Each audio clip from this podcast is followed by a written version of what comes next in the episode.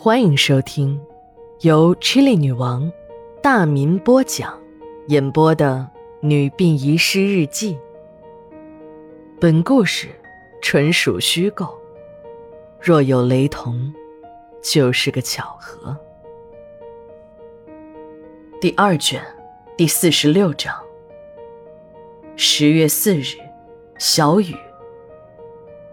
银铃确认自己真的怀了孕，这心情啊，别提多高兴了。从医院里出来，他那异常兴奋的表情引来了过往路人诧异的目光，离他老远就给他让路，大家都把他当成了疯子。不过他呢，却是一点儿也不在意，对每一个人都报以了他这一生中最灿烂的笑容。从医院到家，差不多有五里路的距离。银铃忘记了打车，也没有坐公交，两条腿凉到了家，一点儿也没感觉到累。银铃和大姐金玲差不多是同一年结的婚，但大姐家的孩子这中学都快毕业了，自己的肚子却迟迟的没有消息。一母所生的两姐妹性格迥异，大姐金玲心机重，言语刻薄，而银铃呢，则是心地善良宽厚。无论大姐说什么，她也不记仇。两家人因为争夺傻弟弟二蛮的监护权，姐夫山子和自己的丈夫小陈还大打出手。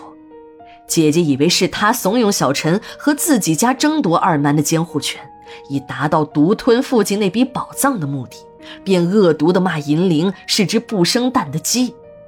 自此，大姐再也不登他家的门了。不过，银铃还是想把这个好消息告诉大姐，没想到电话那边的金玲听到她怀孕的消息后，竟然说：“哼，你还是别生了，生下来也活不长的。”放下了电话，银铃气得要死。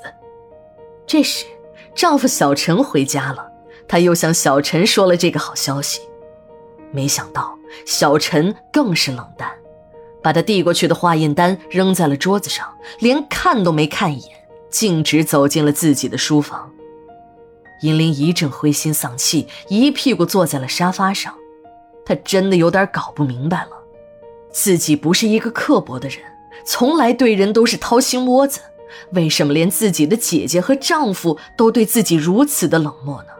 自己究竟做错了什么，使他们要如此对待自己？正在她百思不得其解时，丈夫的书房里传来了说话的声音。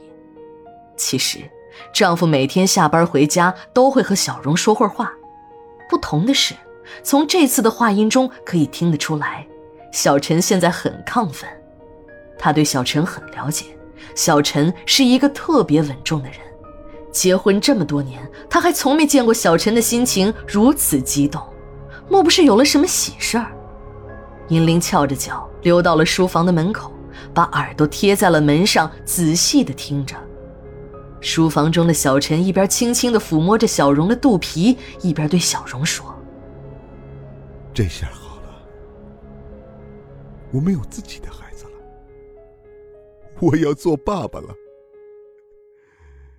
没有事别怕啊，你就放心的把孩子生出来。”我一定会让孩子好好的活下去，我就要发财了。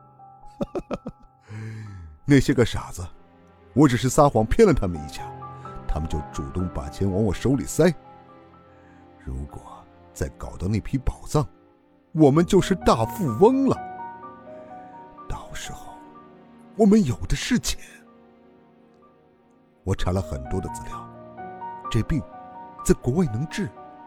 小的时候更好吃。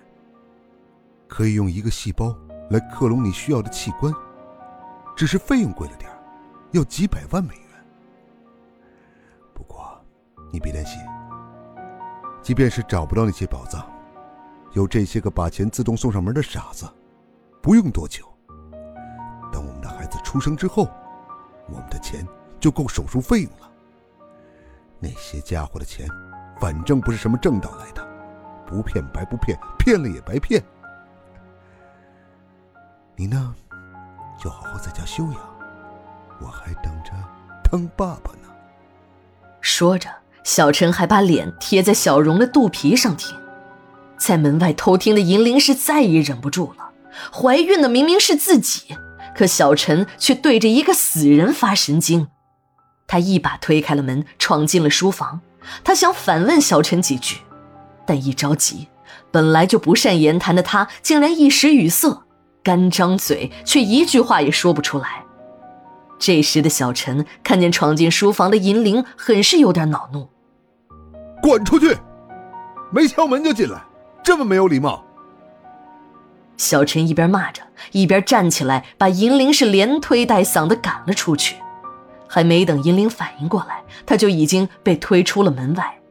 身后书房的门“咣”的一声关了起来。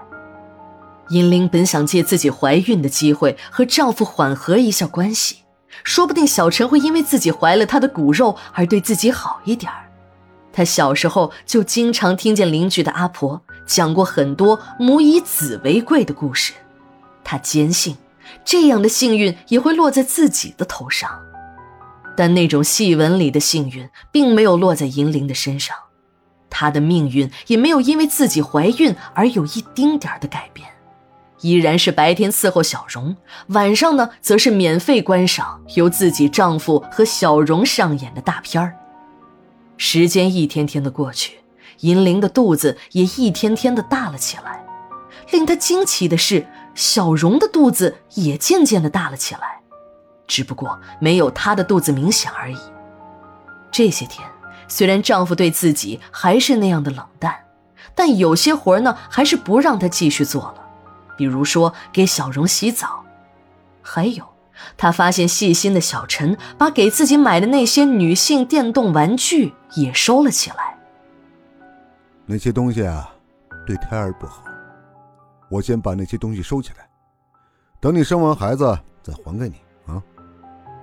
小陈给自己买的那些东西，他用过几次，虽然和真的没办法比，可感觉还是不错的，尤其是换上那个高档的硅胶头。再接上电源，也能有以假乱真的感觉。但自从知道自己怀了孩子，他就再也不敢用了。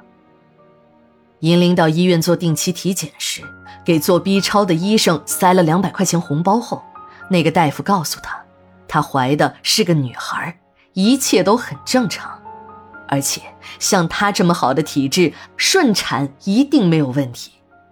当她把孩子的性别告诉小陈时，小陈漫不经心地对他说：“这个我早在四个月之前就知道了。”这可真的是把银铃给吓呆了。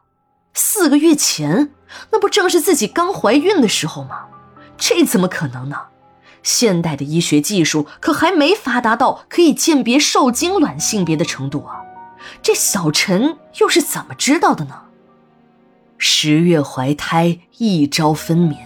检查结果一切正常的她被送进了产房，宫口已经渐渐的开了，连续有规律的阵痛告诉她，一个生命就要来到这个世界上了。